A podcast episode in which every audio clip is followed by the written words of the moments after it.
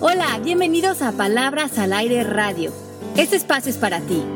Soy Alejandra Llamas. Comenzamos.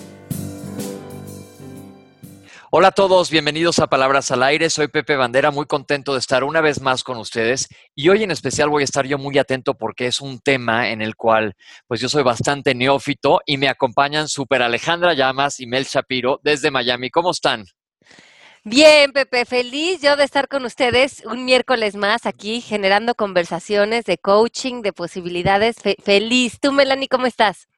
Súper bien, encantada. Eh, me encanta también como mamá hablar de estos temas porque creo que este, ayudamos a todas las mamás y sobre todo uno mismo eh, lidiando con estos muchachos.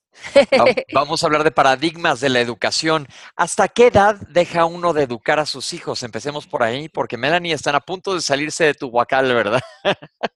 Ya, ya uno salió, ya uno salió, pero no, no sale, no, nunca, nunca salen, siempre, siempre están aquí, siempre vuelven, tocan base y se van. Bueno, lo que pasa es que yo creo que ser papás es una relación que vamos a tener con ellos toda la vida.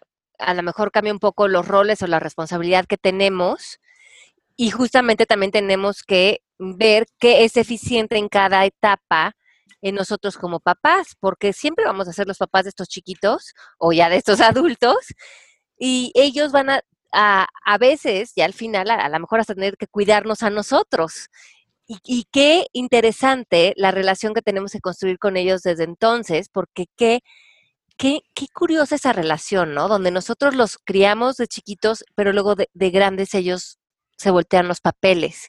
Yo a veces digo, hay que ponerle mucho interés en esta labor que estamos haciendo como papás, porque en menos, en menos que nos demos cuenta, se van a invertir los papeles y todo ese respeto, amor, cuidado, eh, contención que están proponiendo todos estos nuevos paradigmas de la educación, es lo que nosotros queremos recibir de nuestros hijos cuando estemos grandes y enfermos y débiles y eh, tengamos que estar en sus manos.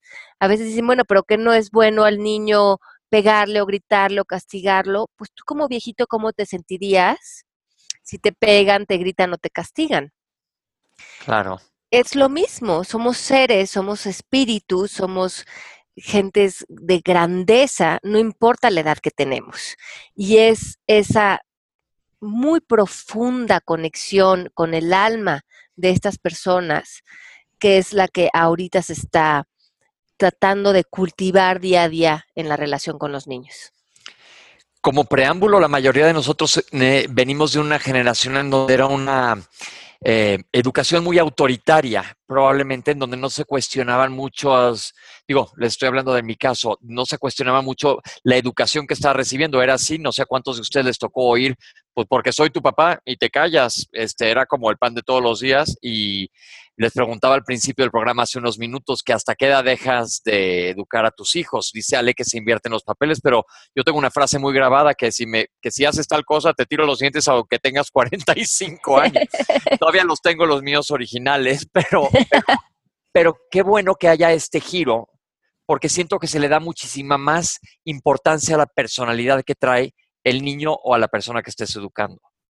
Y a la relación sobre todo estos nuevos libros que están saliendo, y uno de ellos es el libro del arte de educar, pero hay muchos libros que están saliendo. Eh, están los libros de Dr. Shefali, que se los recomiendo, están excelentes, y vamos a poner en el Facebook los libros de los que hablemos hoy para las gentes que quieran conocer estas nuevas propuestas de educación con los niños que me parecen fenomenales.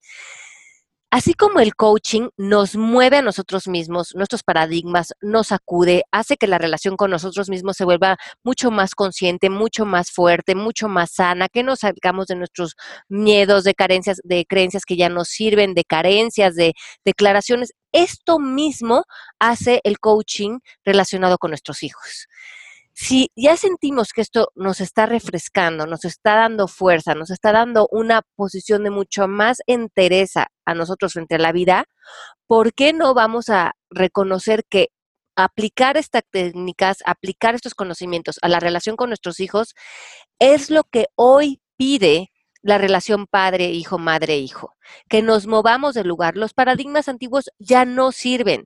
La disciplina, eh, como a nosotros nos educaron de jóvenes, ya no es lo que el niño requiere. Y si no nos vamos a aprender qué es lo que sí funciona y qué es lo que sí se requiere, estamos como en un limbo de educar más por memorias o por default o por o por ser reactivos que por ser eficientes y saber más o menos qué es lo que estamos haciendo con nuestros hijos.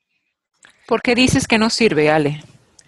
Porque eh, cuando éramos eh, chicos, mucho de la educación estaba basada en el ego. El ego había regido mucho de cómo estaba construido nuestro planeta y nuestras interacciones.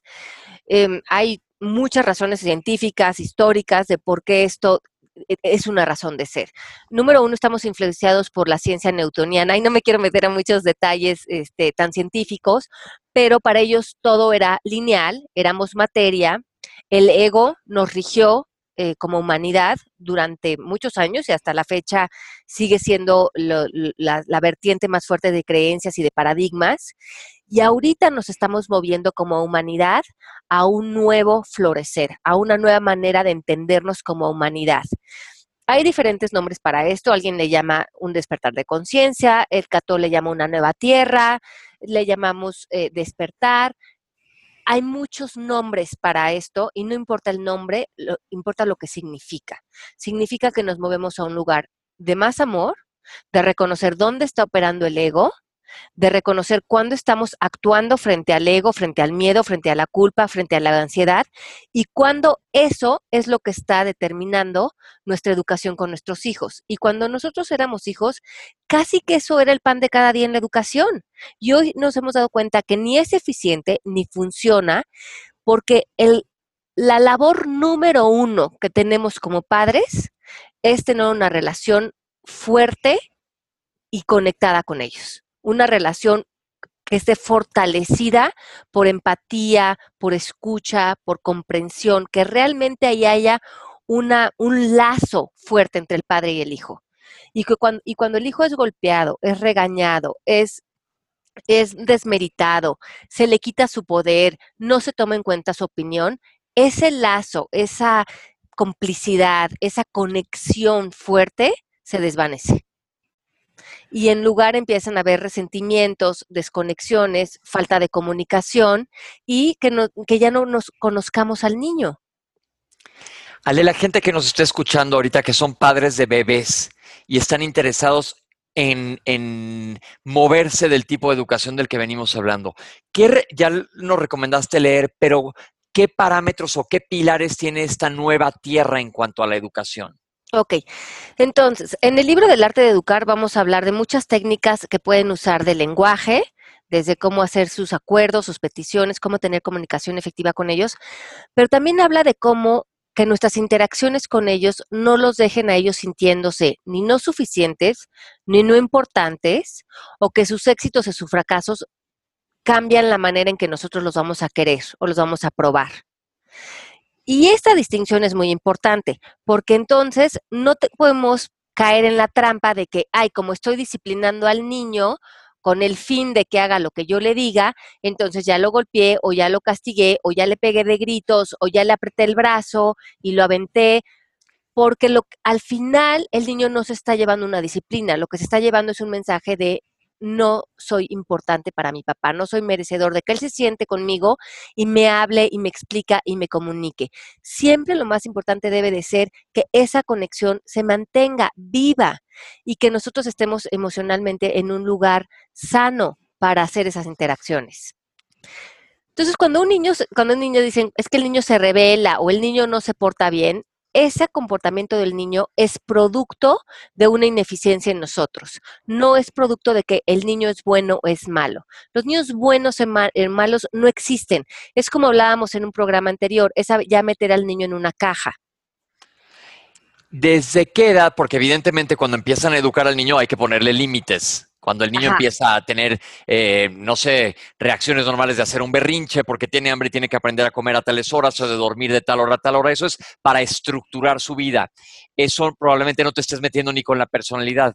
Pero ¿desde qué edad le empiezas a desarrollar esta, este vínculo de comunicación con tu hijo y no sé si me atrevo a decir o no, eliminando la barrera de autoridad paterna. Ok. El niño te debe de respetar, pero te debe de respetar por el ser humano que eres. No te debe de respetar por tenerte miedo. Ok. Y esa es una gran distinción que hemos hablado. Por supuesto que el niño te respete, te hable como mereces, te quiera, te, te, pero que no lo que no sea así porque tú eres porque te tiene miedo o porque no le queda otra, porque no lo está haciendo entonces de un lugar de poder. Yo tengo una situación que pasó hoy con una amiga mía. Este, esta amiga mía tiene una niña de 15 años. Ellas habían sido mejores amigas. Esta persona es súper amorosa, adora a sus hijos, buena gente. De esas que yo digo, demasiado buenas para mi gusto. Eh, eh, no puedo decir este chiste porque tiene una grosería. Anyway, este, resulta que ayer ella estaba algo estresada por una, situación médica que tenía con el marido hoy y vea que la niña está pegada en el teléfono y cuando ve lo que la niña está viendo es, son unas fotos de en Tumblr que ella sigue a ciertas uh, personas que se llaman orgasmo número uno, sexo número dos, whatever. Lo que ella vio fueron unas fotos bastante sexuales y mi amiga cayó en pánico y la regañó y le quitó el teléfono. No, no se lo quitó, lo guardó, dice ella. Yo lo guardé, pero este, le dije, oye, si yo he sido eh, buena mamá, si he hablado de todo lo que es sexo, si aquí esta familia es abierta, ¿por qué tú no estás viniendo a mí a eh, preguntarme lo que quieras saber, ¿no? Y resulta que la niña le dijo, eh, tú me estás, no sé cómo se dice stalker en español, you are being a stalker. Me estás vigilando, eh, no necesariamente stalkeando decimos, pero si hay una palabra, ahorita te la digo. Okay. No, pero esa no es la oficial, ahorita te digo. Ok, entonces, bueno, yo más o menos le, le ayudé en cuanto a este, mira, léete este libro que quizás eh, quitarle el teléfono no es lo mejor. Este, eh, tú, tú la, ella te dijo, tú la estás stalking.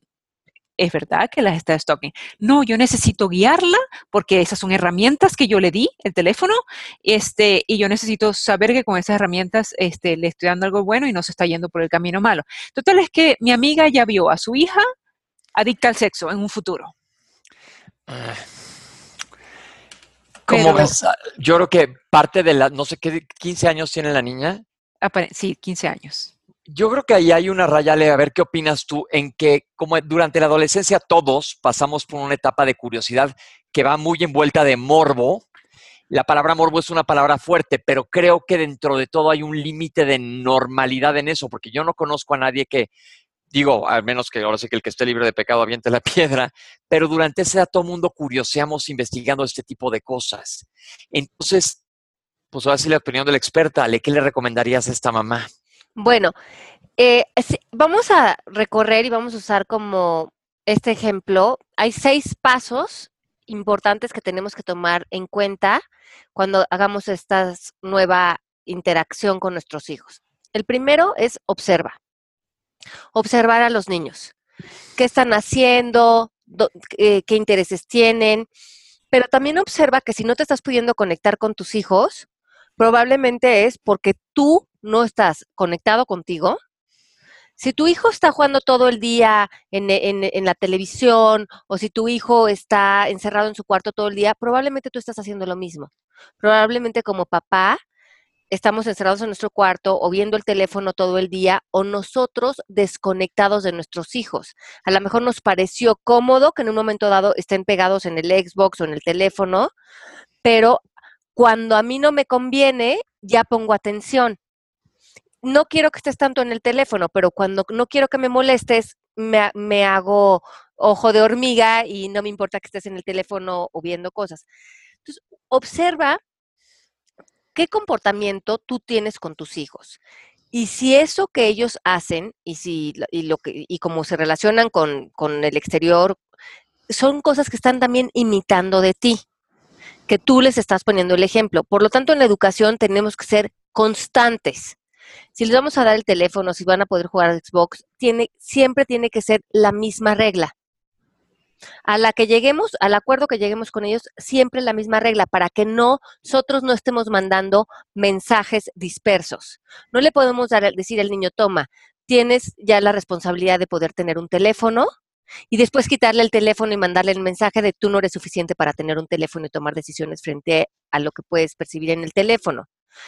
Porque estamos mandando dos tipos de mensajes. Yo entiendo, pero el teléfono puede haberse utilizado para eh, cosas que uno no, pensó en ese momento que, estaban en riesgo con, la educación de tu hijo. Por ejemplo, ver sexo a través del teléfono. Pero si el niño, y ahí nos iríamos al paso número dos, que es investiga. Entonces, primero observa, observa dónde estás tú, por ejemplo, en este caso observa cómo eres tú frente a las pláticas a lo mejor de sexo con tu hijo, observa qué curiosidad tienes, observa, observa saliéndote del rol, no tomándote las cosas personal. Si no fueras el papá de esta niña o la mamá, observa desde afuera, crea una mayor perspectiva. Como decía Pepe, a lo mejor es natural esa búsqueda, esa curiosidad, observa, no lo tomes personal. Y el segundo es investiga, pero sí, no como dices tú, Mel, no desde el ser el stalker de nuestros hijos. Nuestros hijos tienen derecho a su privacidad y a su intimidad. Yo le dije eso. Ajá. Entonces, lo, la investigación de un padre tendría que ir de la mano de qué está debajo de la superficie, no reaccionar al comportamiento, sino qué estará debajo de, la, de, este comportamiento de mi hija, en qué búsquedas estará, o sea, investiga que haya nivel más profundo, o si es simple morbo, o si es simple curiosidad de joven. Y, pero si nosotros llegamos desde un juicio con nuestro hijo, es muy diferente que si llegamos desde la curiosidad. Vamos a crear un juicio cuando reaccionemos al comportamiento. Y decíamos en otro programa que cuando reaccionamos al comportamiento estamos reaccionando desde el ego. Cuando, cuando vamos a un nivel más profundo es, qué curioso que estás viendo eso en el teléfono, qué te interesa, dónde estás frente a eso, te está faltando información, qué estás viviendo, qué estás pasando, te puedo apoyar en algo.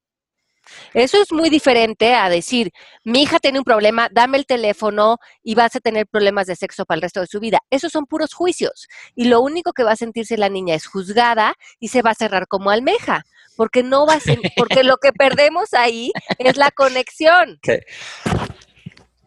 No, no vamos a, a, a lograr que la, que la, niña, cuando tenga dudas, se, se, se acerque a nosotros. El tercer punto es neutraliza neutraliza las emociones. Dejar que pasen los 90 segundos para neutralizar la emoción. Exacto, porque entonces si no usamos el pretexto de que estaba viendo sexo en el teléfono, el pretexto de que está más tiempo en el Xbox, el pretexto de que cualquier cosa que nosotros sintamos que nuestro mundo no está bien hecha de nuestros hijos, vamos a utilizarlas para nosotros sacar ansiedad eh, o culpa frente a los niños. Entonces, cuando nuestras interacciones estén cargadas de emociones, que sean ansiedad, culpa o enojo o rabia, estamos usando lo que hizo el niño para nosotros desfogarnos emocionalmente. Ahí sí, como dice Pepe, para, para irnos como foca en resbaladilla y decir, ah, como ya hiciste esto y yo también estoy cargada aquí emocionalmente, pues voy a usar tu, tu, tu comportamiento para yo desfogarme y para yo eh, deshacerme de esta ansiedad o de este enojo que traigo, a lo mejor con otra persona o a lo mejor por el dinero.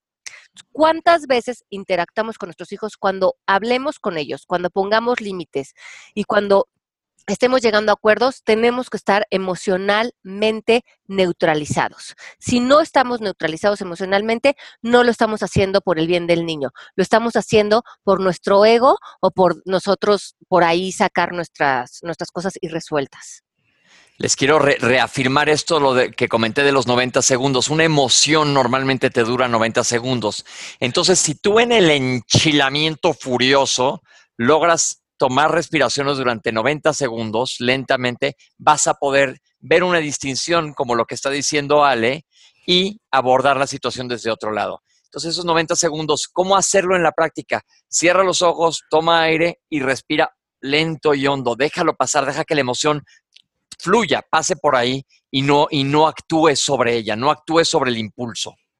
Y esto en coaching es muy importante, porque como en coaching lo que estamos tratando de hacer es madurar nuestras reacciones y nuestro comportamiento y que nuestras interacciones construyan y no se destruyan. Si, si venimos completamente reactivos desde esta emoción, lo que estamos haciendo es la desconexión otra vez con el niño. Es estamos separándonos del niño, es estamos rompiendo las vías de comunicación y la confianza. En este caso, si esta niña se siente juzgada, lo único que va a hacer es irse a su cuarto y encerrarse y va a perder tener esa confianza y esos lazos importantes de lo que estamos hablando, que sería el motivo número uno que cuidar en la relación con nuestros hijos. Ahora, el siguiente paso sería negocia. O sea, llega a negociaciones con tus hijos. En ese caso, los dos personas tienen que poder hablar, tanto el niño o el joven como tú. Hay que llegar a negociaciones. Cuando antes, en la antigüedad, se creía que no, se negociaba con los niños, que el papá, según lo que él pensara que era mejor para el niño, se imponía. Entonces, hablábamos mucho de que los jóvenes se rebelaban, pero los jóvenes no se tienen que revelar a nada si la opción es la negociación y los acuerdos. ¿Ante qué se revela un joven si él mismo llegó a la negociación y al acuerdo? No tiene ante qué revelarse. Claro, claro, no tiene una posición. No tiene una posición, pero dicen, cuando dicen es que los jóvenes se rebelan, se rebelan cuando ellos mismos no han creado los acuerdos junto contigo. Y los niños son muy inteligentes, van a crear acuerdos que les funcionen para sus propósitos de vida. Entonces, negocia, no se trata de quién tiene la razón, no se trata de quién tiene el poder. Se trata de respeto, se trata de consideración y se trata de quedarnos en cuál es el objetivo de esto que queremos lograr. No se trata de mi espacio y tu espacio. A ver, ¿qué es lo que se quiere lograr? Por ejemplo, frente al Xbox, frente a las salidas en la noche, frente a tu elección de la escuela. ¿Qué es lo que quieres lograr? ¿Cuál es el propósito? ¿Cuál es el objetivo? Que no se trata ni de ti ni de mí. Y frente a ese objetivo, ¿qué te interesaría negociar? A ver, ¿a ti qué te late? Y el niño que te diga, porque entonces estás incluyendo que se haga responsable de su vida, de su poder, de su toma de decisiones, de las acciones que se están alineando a conquistar el futuro que él quiere para su vida y de que tú te vuelvas un aliado y un pilar para fortalecer esos acuerdos, no una persona que se imponga. Porque si no, ah, eventualmente el niño va a acabar haciendo lo que él quiere hacer y va a ser rebelarse y va a hacer hacerlo a tus espaldas. Wow. No se me había ocurrido pensarlo de ese modo, pero sí lo estoy viendo yo desde el lado del niño. De la casa porque está enamorada de un chiquito y quiere pasar la noche afuera y tú como mamá pues no te parece que eso es lo, mejor para tu hija. Claro. Eh, exacto. Entonces, hay cosas obviamente que van a ser negociables y hay cosas que no van a ser negociables, sobre todo las cosas que no van de acuerdo a su edad o que los pueden poner en peligro. Y esos son, y tu, y tu hijo debe saber las cosas que no son negociables. Pero si te pones a pensar, las cosas que no son negociables son muy pocas. Pero van a causar conflicto en esa relación. No, no, no, porque el niño va a tener sentido común. Cuando el niño sabe que no estás viniendo de un lugar de poder o de ego, sino que es una cuestión muy bien pensada y es por su bien, probablemente no te la discuten. Pero cuando el niño está lleno de miles de reglas y todas tienen que ver con el ego y el poder del papá y la autoridad del papá, el niño ya no logra discernir que un no es un no y que está muy bien pensado, porque normalmente el niño tiene libertad de, que su propio sentido común y su propia autorresponsabilidad manejen su vida. Y, es impresionante lo, lo, bien que se cuidan los niños cuando tú les vas dando esa autorresponsabilidad, obviamente conforme a su edad. Ok. Ah, hay una parte clave, Ale. Dices poner límites. ¿Cómo saben los papás cuando es un límite de imposición? Porque pues eso evidentemente por la educación del hijo y cuándo se están saliendo de lo que estamos hablando de romper paradigmas. En esta nueva educación hablamos de que las reglas no funcionan, que, que el niño va a funcionar por sentido común que el niño cuando esté cansado obviamente se va a ir a dormir, que cuando tiene que hacer tarea obviamente se va a sentar a hacerla, que si tú le explicas los tipos de alimentación por lógica va a querer comer más sano, porque el niño va a actuar modelándote a ti, si tú eres el ejemplo que le estás poniendo, pero cuando empiezan a, que eso se vuelve una guerra entre tú y él, ya no tiene que ver el brócoli o el Xbox. Lo que el niño está peleando es que él quiere ser escuchado, quiere que su autoridad también sea importante. Entonces no le importa si lo que está discutiendo es comerse una McDonald's. Lo que él quiere es ganar la discusión porque te quiere mandar el mensaje de yo también importo, yo también puedo decidir frente a mi vida. Háblame hacia mi, hacia mi inteligencia, hacia mi sabiduría. Enséñame a ser responsable de mi vida. Vuelvo un poco a la edad. ¿Desde qué edad está un niño en capacidad de entenderte entre esto? Porque me imagino yo, o lo veo como un ejemplo de un niño haciendo berrinche porque quiere un helado y no se lo compras y se avienta una pataleta tremenda. Ahí son cosas donde nosotros tenemos que ser, eh, em, empezar con eso, observar qué es lo que realmente está pasando, si el niño está cansado, si el niño no ha comido, qué es lo que está en el fondo, por qué el niño está actuando así para que nosotros no nos enganchemos con el comportamiento desde su ego de aquí enfrente de mí no me haces el ridículo y te pones a hacer esto, sino el niño cuando está eh, actuando de una manera que no entendemos, el niño está haciendo dos peticiones, o una o la otra, o está buscando ser conexión contigo, o está buscando ser contenido emocionalmente. No hay de dos. O sea, de ahí, si el niño está eh, haciendo un berrinche o necesita conexión y en esa conexión, cuando observas al niño, cuando te conectas, puedes ver qué es lo que realmente está pasando con mi hijo. Ah, es que mi hijo tiene hambre y por eso se quiere comer el helado. Y porque sí, hace muchas horas que comió.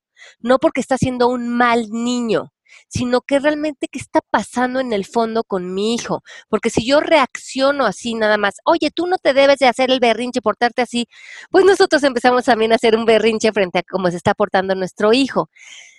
Entonces, como tú dices, aplicar esos 90 segundos y decir, observar qué está pasando con mi hijo y qué está en el fondo con él. O muchas veces el niño lo que necesita es que lo abracemos y lo contengamos y le digamos, veo que puedes sentir ahorita frustración y veo que te quieres comer ese helado, pero ahorita no vamos a comer ese helado porque nos vamos a ir a, a, cenar ya. Entonces lo abrazas y lo contienes. Pero una de estas dos casi no es ninguna de la que elegimos siempre. Casi siempre lo natural es que reaccionamos a su comportamiento desde también hacer un berrinche y acabamos en el mismo lugar donde están ellos. ¿Cómo, ¿Cómo, te pasó a ti, Mel, Mel? ¿Qué hacías cuando uno de tus hijos quería que a fuerzas le compraras tal juguete o que a fuerzas, no sé, se quisiera quedar más rato sin dormir? ¿Cómo funcionabas? Yo creo, yo sí les puse ciertas eh, disciplinas o estructuras a los niños. Yo, gracias a Dios, tuve una suerte con mis hijos, fueron buenos niños hasta que cumplieron los 17 años y toda la disciplina se fue por la ventana para afuera. Pero este, ya volvieron, o sea, yo creo que de los 17 a los 21 es una época en la que, wow, estamos en un roller coaster increíble. Este, pero sí creo que no, no tuve problemas de disciplina chiquitos. Este, yo sí tuve un, ejemplo muy cómico. Con el grande, este, yo le decía, cada vez que él se ponía a llorar, yo le decía, vaya para el lloratorio. El lloratorio era el baño, con puerta abierta y todo cuento. Este, él salía del lloratorio cuando él estuviera sin llorar. Entonces, lo que él hizo de acuerdo a, esas, a esa estructura de, castigo, si queremos decirlo de alguna manera, este, fue que cada vez que él sabía que se portaba mal, él se metía en el lloratorio él solito. Ay, chiquito. Y él es lo más lindo de este mundo. Ahorita tiene 25 años, es un santo también. Este, pero él sí como que se auto él se autoeducaba. Y yo creo que a él ser el primero, el otro, este, pues vio ese ejemplo y gracias a Dios ya me toca madera. No tuve problemas de, disciplina así de, así de berrinches y eso no. Exacto, pero yo creo que los niños, este tipo de educación no habla de no poner límites, ni, ni, mucho menos, no.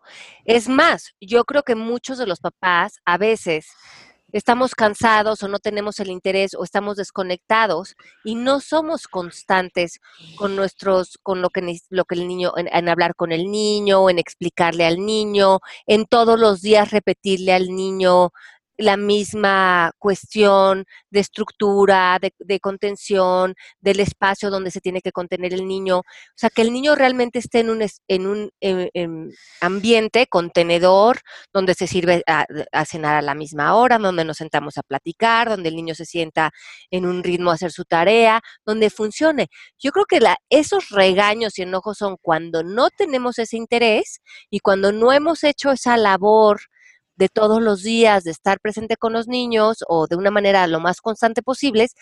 Y entonces, cuando el niño no está haciendo lo que queremos, pegamos de gritos. Entonces, no es que no vayamos a darles una estructura, no, claro que lo vamos a hacer, les vamos a poner límites y les vamos a dar un espacio donde ellos funcionen y florezcan, donde coman a la misma hora, donde se duerman a la misma hora, pero ya ellos ya lo van a hacer de una manera bastante mecánica.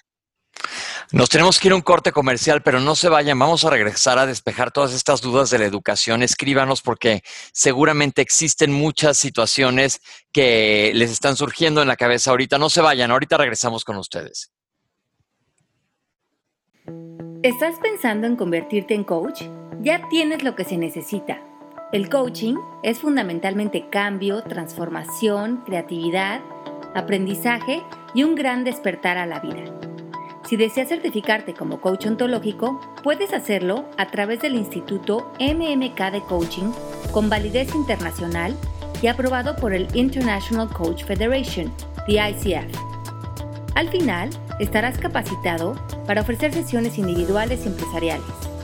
Ofrecemos la certificación presencial en la Ciudad de México y en Miami, Florida.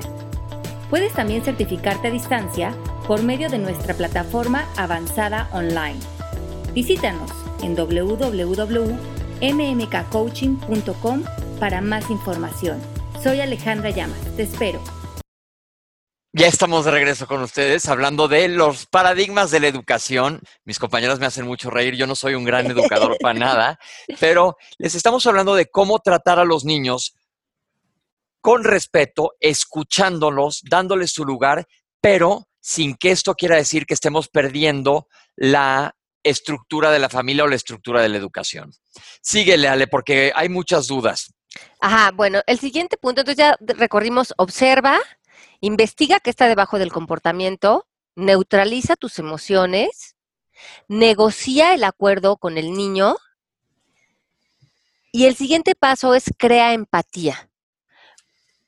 Y esto es que ya sucedió el encuentro, ya observaste, ya neutralizaste, ya negociaste y ahora observa que tu relación esté otra vez en conexión, que el niño se esté llevando una buena sensación acerca de él, que no se está sintiendo no suficiente o no importante o juzgado o minimizado. Cerciórate que empáticamente hay una conexión y un lazo fuerte entre tú y el niño y que la presencia de los dos está sana, está fuerte. Ejemplifiquemos esto, Ale. Por ejemplo, yo soy el niño y ahorita quiero, no sé, volvemos al ejemplo tonto de, ah, vamos más a la adolescencia, quiero ir a esta fiesta, pero tengo 12 años y a ti no te parece fiesta adecuada. Entonces, hablo con el niño y le explico desde dónde estoy viniendo. No, no lo hago como desde una regla, sino lo hago desde hablándole a, a tu inteligencia. Digo, mira, yo no creo que esta eh, fiesta sea adecuada para ti, porque en esta fiesta a lo mejor hay drogas, y hay niños más grandes, y hay cosas pasando que no están todavía preparadas para tu edad. Eh, creo que es algo que más adelante vas a entender, y pero que cuando tú tengas la madurez y te, sientas preparado, poco a poco vas a ir, a entrar en esos entornos para que sepas qué hacer cuando se te presenten eh, diferentes situaciones y sepas cómo poner límites. Y el niño, si siente que, lo, estás haciendo y que no está preparado para eso, el niño va a ser el primero que no se va a querer exponer a una situación que no va a saber cómo manejar. Va a decir, lo que pasa es que él cree que él sí está preparado y ellos te van a retar de alguna manera. Yo sí estoy preparado, mamá, tú no sabes nada, tú, eh, todos mis amigos son buenos, son increíbles, ahí no va a haber droga, cuando sabes que va a haber droga. Eh, pero ellos te van a mentir y te van a retar. Sí, pero tú tienes que saber, por ejemplo, si a los 12 años no es negociable que vayan a una fiesta con drogas, esas son de las cosas que no son negociables. Pero eh, no explicarles ni desde el ojo, ni desde la frustración, ni desde el ego. Le das la explicación. le, le hablas a su inteligencia y le dices, y estas son de las cosas que no son negociables. Más adelante, cuando tú vayas a tomar la decisión de a qué lugares vas o a qué no, bajo, cuando estés bajo tu responsabilidad al 100%, tú tomarás esas decisiones. Ahorita todavía estás bajo mi eh, guía. Pero es, entonces no es que no pongamos el límite, lo vamos a poner, pero lo está poniendo el ego, lo está poniendo la autoridad, lo está poniendo una emoción reactiva, o, o nos estamos sentando a que el niño entienda y puede negociar y puede irse a su cuarto y hacer un berrinche, el niño, pero puede al rato, eh, es cuando regresamos y creamos otra vez empatía. Y eso es cuando negociamos. Mira, ¿a qué edad vamos, eh, tú vas a poder irte a fiestas sin que requieras mi permiso? Probablemente a los 18 años o a los 19 o la edad que negocien. Pero lo que más me, parece importante aquí es que sepas que no te estoy poniendo este esta, eh, límite, ni porque no creo que seas inteligente, ni porque creo que tú no te merezcas salir, ni porque creo que tú puedas, eh, vas a salir a cometer errores. Simplemente creo que es porque te quiero y es parte de mi responsabilidad ahorita ver qué funciona y qué no funciona en estos ambientes según tu edad. Pero ves, ahí lo que estás reforzando es la empatía de la conexión y la confianza. Se valdría, por ejemplo, en este caso, pensando como dice el que el niño te va a retar, decirle, ya te di la explicación adecuada, espero que me la hayas entendido, entendido. Si quieres de al lloratorio ahorita, no sé si se valga eso, y luego lo volvemos a platicar cuando estés más tranquilo. Sí, porque cuando el niño no está en un lugar emocionalmente válido, o cuando tú no estás, es muy bueno esa idea de que cada quien se retire a su cuarto, es como la práctica de suspensión. Entonces, si, el niño está manejando un comportamiento frente a ti que para ti tampoco es, eh, no es algo que tú quieres tener en tu medio ambiente, le puedes decir, veo que estás muy enojado, veo que estás frustrado, vete a tu cuarto y cuando estés más tranquilo, si quieres, platicamos para que empecemos a ver en un futuro cuándo sería, eh, negociamos, negociamos qué, a qué acuerdos vamos a llegar en función de las fiestas, qué te funciona a ti y qué me funciona a mí. Y ahí se te fueron al cuarto, abrieron la ventana y se te escaparon. Yo lo hice, yo lo hice. Exacto, pero eso ya no está en tu, ámbito. Sí, si el niño se escapa, pues escapa. Ahora, si el niño se escapa y, se va, eso va a tener, esa elección va a tener una consecuencia. Claro. ¿Sí? Y esa consecuencia tienes que ver cuál sería la natural de que se haya ido. Por ejemplo, no entendí yo eso.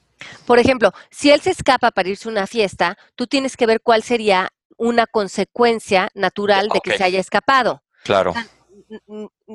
Hablas con él al día siguiente y le dices, oye, te escapaste ayer en la noche. ¿Cuál crees para ti que sería una consecuencia a haber faltado al respeto y al acuerdo al que nosotros llegamos? Y muchas veces ellos mismos llegan a la conclusión de cuál sería la consecuencia. Y muchas veces te dicen, bueno, sí, la verdad, no hice bien, no me debería de haber escapado, eh, voy a dejar de salir un mes. A ellos solo te lo dice. cuando tú les pides a ellos, porque si no, nosotros les imponemos algo y lo que ellos eh, siguen encerrándose más en una bola de nieve de lo que pasa es que mi mamá es una amargada y no me deja salir porque lo que quiere es que yo me la pase mal, ¿no? Entonces, lo que tú le dices es, aquí hay unas reglas y esto necesariamente tiene que tener una consecuencia. ¿Cuál crees tú que sería una consecuencia natural de esto que tú hiciste? Y entonces la responsabilidad otra vez recae sobre el niño.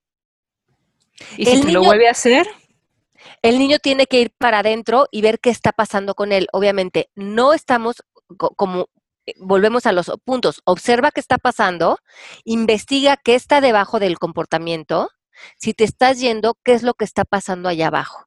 O sea, ¿qué es lo que, ¿por qué te estás yendo de la casa? ¿Qué es lo que está pasando contigo? ¿Qué es lo que estás pensando? Sobre todo porque a la hora que, como dice Ale, irte más abajo, puedes que encuentres muchas más cosas de las que no estés enterado y a lo mejor tu hijo requiere apoyo en ciertas áreas. Yo, por ejemplo, ahorita me estoy yendo como foca en tobogán hasta el último extremo. Me estoy pensando en una película que se llamaba Let's Talk About Kevin. No sé si la vieron, una cosa tremendísima. Ay, sí, yo claro los cortos. Una película fuertisísima de que, pobre de la mamá, pero claro, no me voy a meter a discutir la película, pero era un niño que verdaderamente tenía problemas psicológicos. Entonces, a la hora que tú, como dice Ale, te metes a quitar las capas de la cebolla, a lo mejor vas a dar con algo que tiene mucha más trascendencia que tiene una implicación que debes manejar.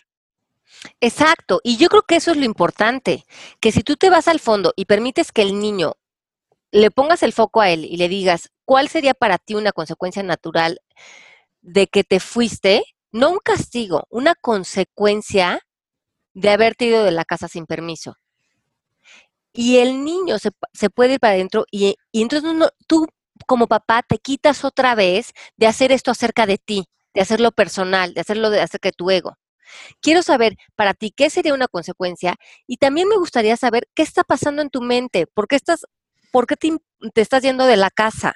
¿Dónde no estamos haciendo sincronización? ¿Qué está haciendo a la mejor irreal de lo que te estoy pidiendo? Comuniquémonos. Otra vez, negocia, crea empatía. Y el último punto que es resuelve. Resuelve la situación. Llega al acuerdo y resuelve emocionalmente, resuelve psicológicamente. Si necesitas pedir ayuda con un psicólogo, resuelve. ¿Qué se necesita para que esta no se vuelva una dinámica, para que ya haya un borrón y cuenta nueva.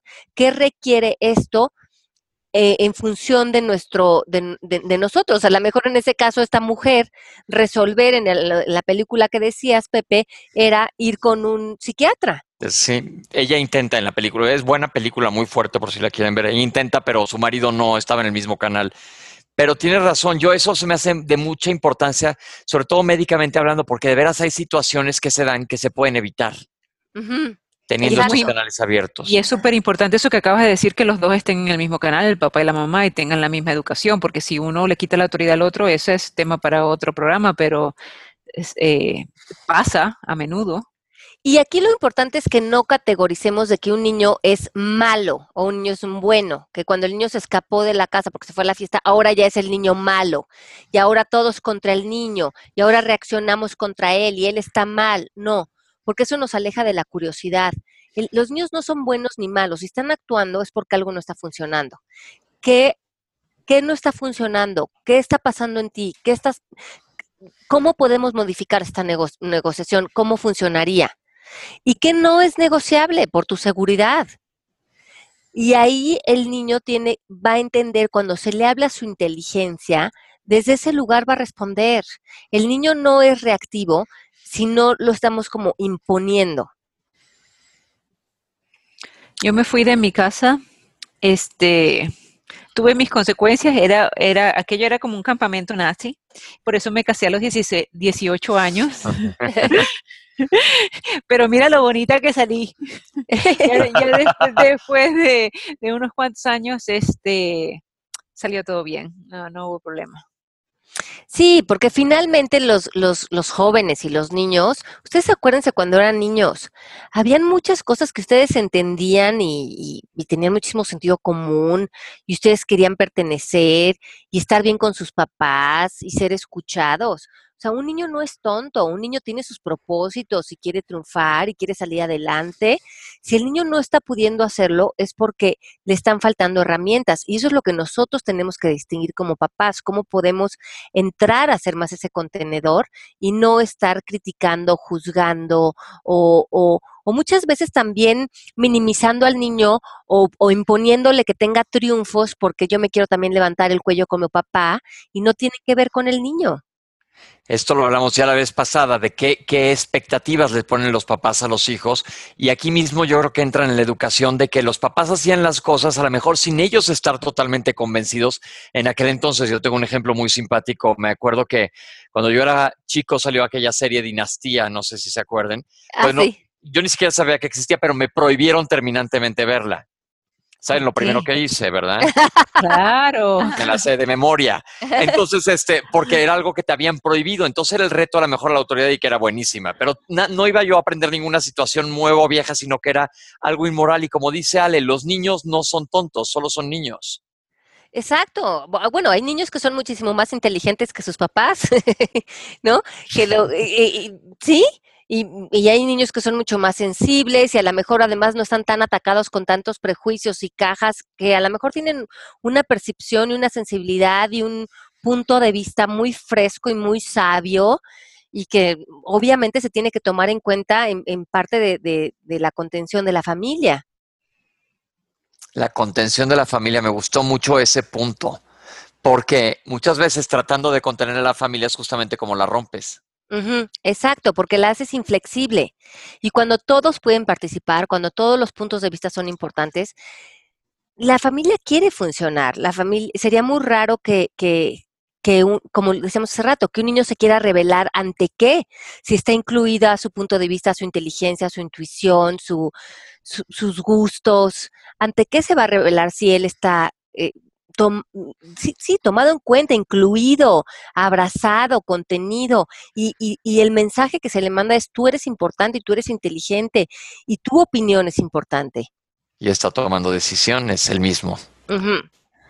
Y- y- y hay un ejemplo, a lo mejor, de, a veces somos un poquito, por ejemplo, incongruentes con nuestros hijos. Hay un ejemplo de una pareja que durante el día su niño de dos años como que lo sobreprotege, lo cuida, lo tiene muy eh, apegado a ellos, pero cuando llegue en la noche quieren que el niño se vaya a su cuarto y se duerma solo y no, y no esté con ellos. Y muchas veces hacemos eso con los niños. Somos muy sobreprotectores en unas áreas, pero luego en otras ya queremos que sean independientes. ¿Cómo podemos ir rompiendo también con papás esa simbiosis en las que por etapa tenemos que reconocer cuándo sí debemos de protegerlos, pero cuándo también es bueno que ellos empiecen a verse como individuos, para que empiecen a ver sus fuerzas, que, que ellos mismos pueden tomar decisiones, estén conectados con su sabiduría, con su fuerza, con su, con todo lo que ellos ya traen adentro, pero ¿cómo van a estar conectados a eso si muchas veces nosotros como papás ni siquiera estamos nosotros conectados a eso? Y cómo darse cuenta de que nosotros no estamos conectados como papás es, es difícil. Es difícil y, y yo creo que uno de los ingredientes más importantes como papás y en esta conexión es nuestra presencia. Que, cuando estemos con ellos los escuchemos, escuchemos sus historias, escuchemos qué están sintiendo, puedan hablar de sus emociones, puedan decirte si algo está pasando en la escuela. Y justo estábamos est- eh, hablando, por ejemplo, del tema de bullying. Muchos de los casos que se que han pasado desafortunadamente en, en el mundo de, de personas que se terminan suicidando por, por ser, porque han sufrido de bullying extremo, ya sea a través de la internet o que han sufrido abuso físico, muchas de estas personas que se acaban eh, perdiendo la vida es porque no hay presencia. No hay un papá o una mamá que esté preguntando esa pregunta tan importante que es ¿qué está debajo de la superficie? A lo mejor mi hijo se está encerrando en el cuarto y yo estoy todo el día en el teléfono, estoy trabajando, estoy desconectada, ya no perdí esa empatía. Y mi hijo ya no se atreve a decirme por lo que está pasando y, y ya no me tiene confianza. Y probablemente yo me estoy perdiendo de que mi hijo le está pasando mal o nunca hablé con él de emociones o de cómo te estás sintiendo, qué está pasando. No, mami, me están molestando en la escuela, no la estoy pasando nada bien. Y nosotros como papás, hacer un esfuerzo y a veces también en función de bullying, a lo mejor también tomar decisiones importantes, a lo mejor cambiar a nuestro hijo de escuela, ir a un comité, hablar, poner límites. A veces como papás también tenemos que salir a hacer esa eh, imagen paternal que necesita un niño. Yo me acuerdo cuando mi hijo mayor, este, lo cacharon en el colegio porque estaba fumando, este, estaba fumando marihuana y lo estaba fumando con un amiguito. La, yo conocía a la mamá del amiguito muy bien, era amiga mía, era una señora mucho mayor que yo. Este, cuando yo la llamo y le digo, mira, pasó esto con mi hijo, sé que tu hijo estaba con mi hijo, resulta que ahora veo que todas las mañanas era esa, esa era la conducta. La señora me dijo, no, lo que mi hijo tiene es alergia, por eso es que él llega al colegio así como si estuviera co- con síntomas de gripe o de alergia, no es que él esté fumando. pues". Y ella estaba en negación. Este, bueno, nunca lo quiso ver, nunca eh, quiso irme. Y bueno, y ahí, ahí están, ¿no? Mm, El muchacho no, no, no llegó al college, o creo que trató, pero un semestre más y tal. Así que yo sí creo que hay veces que los papás tenemos que quitarnos esa, es- esos anteojos oscuros y ver realmente lo que el niño nos está queriendo decir, ¿no? No, y muchas veces lo que acabas de decir, que lo comentamos yo también en un programa, yo encuentro mucho que los papás a veces se ciegan ante lo que está pasando en sus hijos. Y justamente si te pones como caballo de carreta, que nada más ves hacia, hacia enfrente y apenas si puedes ver, no ves lo que está pasando en la periferia, pues te puedes estar llevando a tu hijo entre las patas. Claro, es que no lo quieres ver porque eh, es muy difícil verlo. Sí, la ceguera número uno es reaccionar al comportamiento del niño porque ahí estás en ego con ego, pero te estás perdiendo todo lo que está debajo del niño, que no te está pudiendo comunicar, y que ahí sí sería importante que te metieras, ahí hay sustancia, y el niño, si está reaccionando, si está actuando de ciertas maneras, no es porque sea un niño malo, es que como tú bien dices, Mel, te está tratando de comunicar algo y probablemente no está pudiendo y, probablemente a lo mejor nuestra presencia no está ahí. Se, se, perdió la conexión, se perdió la empatía, se perdió el interés y, los niños se están sintiendo muy, muy solos en a lo mejor cosas o retos o, no sé, eh, eh, cuando están en adolescencia están expuestos a muchas cosas y es no perder esa conexión lo que nos va a hacer que podamos ser pilares más eficientes en, en sostenerlos, no desde el juicio, sino desde resolver, crear, conectar, negociar, estar, estar ahí. Y entenderlos, y entenderlos, y entender que ellos van a cometer errores como lo cometimos todos y eso les va a ayudar a, salir, a salir adelante y a ser mejor. Sí, lo que sucede es que cuando nosotros nos tomamos todo su comportamiento personal o queremos que los resultados de los hijos de su vida hablen acerca de que yo soy un exitoso o yo, porque mira a mi hijo todo lo bien que está haciendo, otra vez se crea eso, eso crea desconexión porque el niño no está siendo observado, nada más están siendo observados sus resultados, pero el niño no se siente amado incondicionalmente. ¿Qué recomendación le podemos dar a padres de hijos adolescentes que están escuchando ahora y se están dando cuenta de decir, híjole, a lo mejor los estoy educando de una manera muy rígida? ¿Cómo retoman, cómo modifican, cómo dan vuelta a su educación en el momento en el que están? Porque esto evidentemente está el programa cayendo en una cosa que ya es un ciclo. Así es. Entonces vamos a repasar los pasos que tenemos que llevar a cabo con el niño. Observa. Salte del rol de que tú eres el papá. Salte de haberte tomado su comportamiento personal. Salte de que yo educo así. No.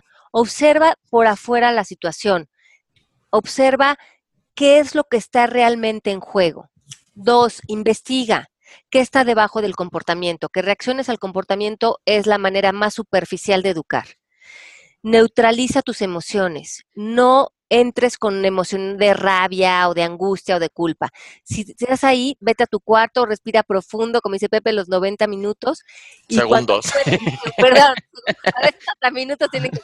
Este, regresa cuando puedas tener una conversación. Acuérdense que las conversaciones o construyen o destruyen.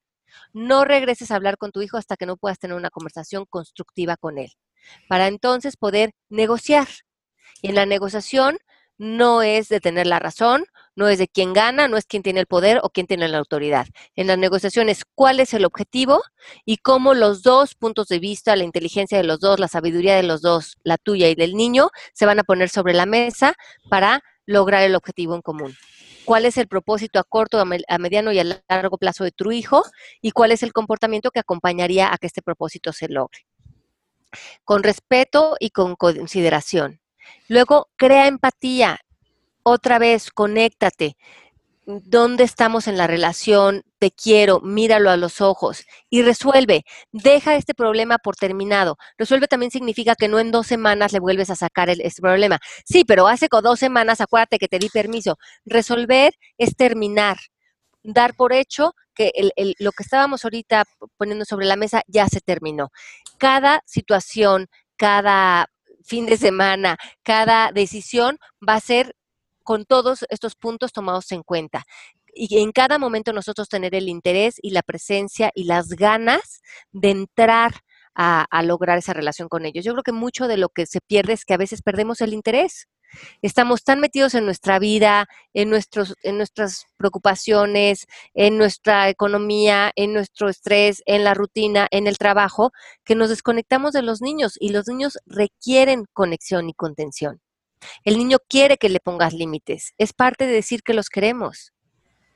Claro.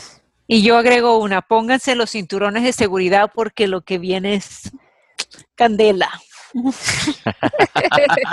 ah, bueno, pero Mel, como dice, acuérdate cuando eras, tú eras chica. Yo fui candela, yo fui candela, pero creo que es parte de la, de la adolescencia y es parte del desarrollo y es necesario, es necesario. Es cuando uno aprende muchas cosas, exacto. Exacto, exacto. Ah. Bueno, y, y, otra cosa importante es que muchos de los conflictos que tengamos con alguno de nuestros hijos son conflictos que están irresueltos todavía en nosotros. Entonces, mucho de ser papás hoy en día es estar dispuestos a seguir madurando y creciendo con ellos, a que ellos sean nuestros maestros y a ver que si esto me causa conflicto de ti, probablemente yo tengo algo irresuelto en mí, que tengo que seguir creciendo y madurando para poder estar bien contigo y tener una relación madura contigo. Perfecto. Perfecto. Oigan, estamos llegando hacia el final del programa. Sabemos que es muchísima información, pero no se preocupen. Are nos va a decir ahorita dónde pueden reforzar esto. Ella ya sacó un libro que habla sobre la educación y pues esto es tema de todos los días, aparte como lo acaban de mencionar también, no es borrón y cuenta nueva, sino que es trabajo todos los días para mejorar la relación que tengas con tus hijos. Ale, platícanos de tu libro. Bueno, en el libro sí van a encontrar mensajes de limitación, amor, límites, eh, cómo tener comunicación efectiva. Eh, está lleno de herramientas para hacernos. La buena noticia es que es el trabajo de ser papás más fácil. Yo creo que es desde un lugar más amoroso, más eficiente, más fácil, con más recursos. Yo creo que los papás cuando ya la estamos pasando pésimo es cuando ya se nos acabaron los recursos. Y qué rico es que haya, haya un abanico de posibilidades de cómo entrar a, interactuar con los niños y que esas interacciones vayan a quedar siempre en un buen lugar con ellos y donde todo sea mucho más funcional para todos y que salgan de nuestra casa sintiéndose bien acerca de las personas que son. Ahí está, se me hace muy padre esa manera de terminar el programa, dándole su lugar a los hijos y, híjole, cambiando paradigmas. Ahora sí que como dice Cher, ojalá pudiera echar el tiempo para atrás. Ma, me estás oyendo. este, gracias por estar con nosotros. Les dejo mi Twitter, soy Pepe Bandera 1. Yo soy Mel Shapiro. Mel-Shapiro. Creo que mentira, mentira, espérate, espérate. Arroba eh, Mel-Shap. Eso, thank you. Y Melanie también tiene su página en Facebook y también tenemos una página de Palabras al Aire en radio para que nos pongan comentarios. Les vamos a poner los libros de los que hablamos hoy, los que recomendamos para este tema. Y un abrazo muy fuerte a todos y gracias por escucharnos y extender esta conversación con nosotros un miércoles más aquí en Palabras al Aire Radio. Hasta la semana que viene. Un beso a todos. Un beso grande. Los queremos mucho. Bye bye. Bye. Esto fue Palabras al Aire Radio con Alejandra Llamas. Te esperamos en vivo la próxima semana.